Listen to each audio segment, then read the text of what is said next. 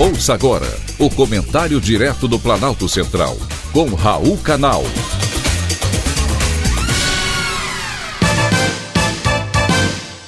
Queridos ouvintes e atentos escutantes, assunto de hoje: Twitter vai denunciar fake news. O Twitter anunciou nesta semana que Brasil, Espanha e Filipinas foram adicionados à lista de países que testam uma opção para realizar denúncias de informações enganosas, sejam elas sobre a pandemia ou sobre qualquer outro assunto. A justificativa para a escolha do Brasil e esses outros dois países seria porque a plataforma quer, entre aspas, colher aprendizados de uma pequena, porém geograficamente diversificada gama de regiões, fecha aspas, antes de tornar a ferramenta disponível para o mundo todo, de acordo com a empresa. Mas sabemos que a justificativa não passa de desculpa. Os três países cobaias do Twitter foram escolhidos em função de eleições presidenciais que ocorrerão este ano no Brasil, nas Filipinas e na Espanha.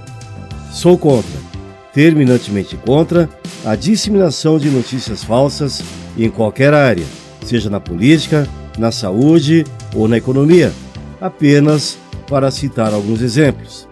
Elas prejudicam a população como um todo, principalmente aqueles que não sabem discernir o que é falso e o que é verdadeiro. As eleições no Brasil em outubro próximo não serão fáceis. Vai ser uma briga de foice, em particular para os candidatos mais bem posicionados. E as fake news podem sim serem disseminadas sem qualquer controle.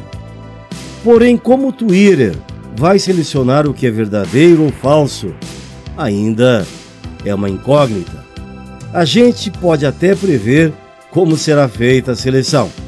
Se a denúncia for de interesse do Twitter, será banido. Mas se não for, o Twitter finge que a denúncia não tem importância e fica tudo por isso mesmo. Quem serão os checadores do Twitter? Eis uma pergunta que todo usuário deveria fazer. Corremos o risco de sermos cerceados em nossas opiniões que passarão a ser definidas até mesmo como crime, como já aconteceu hoje com as recentes decisões do STF, que prendeu três pessoas por opinarem, entre eles o ex-deputado Roberto Jefferson, que se manifestou indignado com a CPI da pandemia. Quantos ouvintes também não ficaram indignados, mas não colocaram toda a sua insatisfação no Twitter? Hoje já estamos vivendo a censura no Facebook ou metaverso, como preferirem. Basta escrever a palavra Covid e imediatamente o Facebook emite um alerta. Os robôs estão atentos. Quem irá definir o que é verdade ou mentira no Twitter? Já vimos que não estão sequer respeitando a liberdade de médicos e cientistas renomados, que foram bloqueados nas redes sociais por questionarem, repito, simplesmente questionarem os efeitos adversos das vacinas contra a Covid-19. Outro caso absurdo que merece ser citado foi do empresário Luciano Hang, da Avan, que teve sua conta no Twitter suspensa depois de compartilhar um vídeo em que o neurocientista José Augusto Nasser se mostra contrário à vacinação de crianças.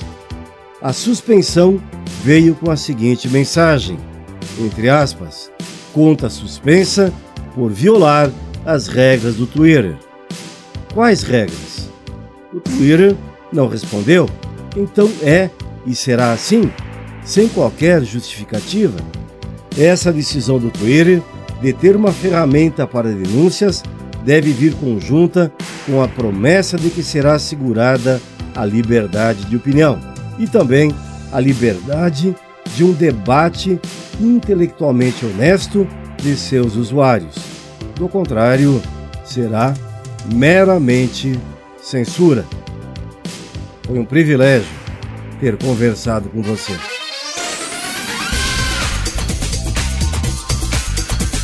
Acabamos de apresentar o Comentário Direto do Planalto Central, com Raul Canal.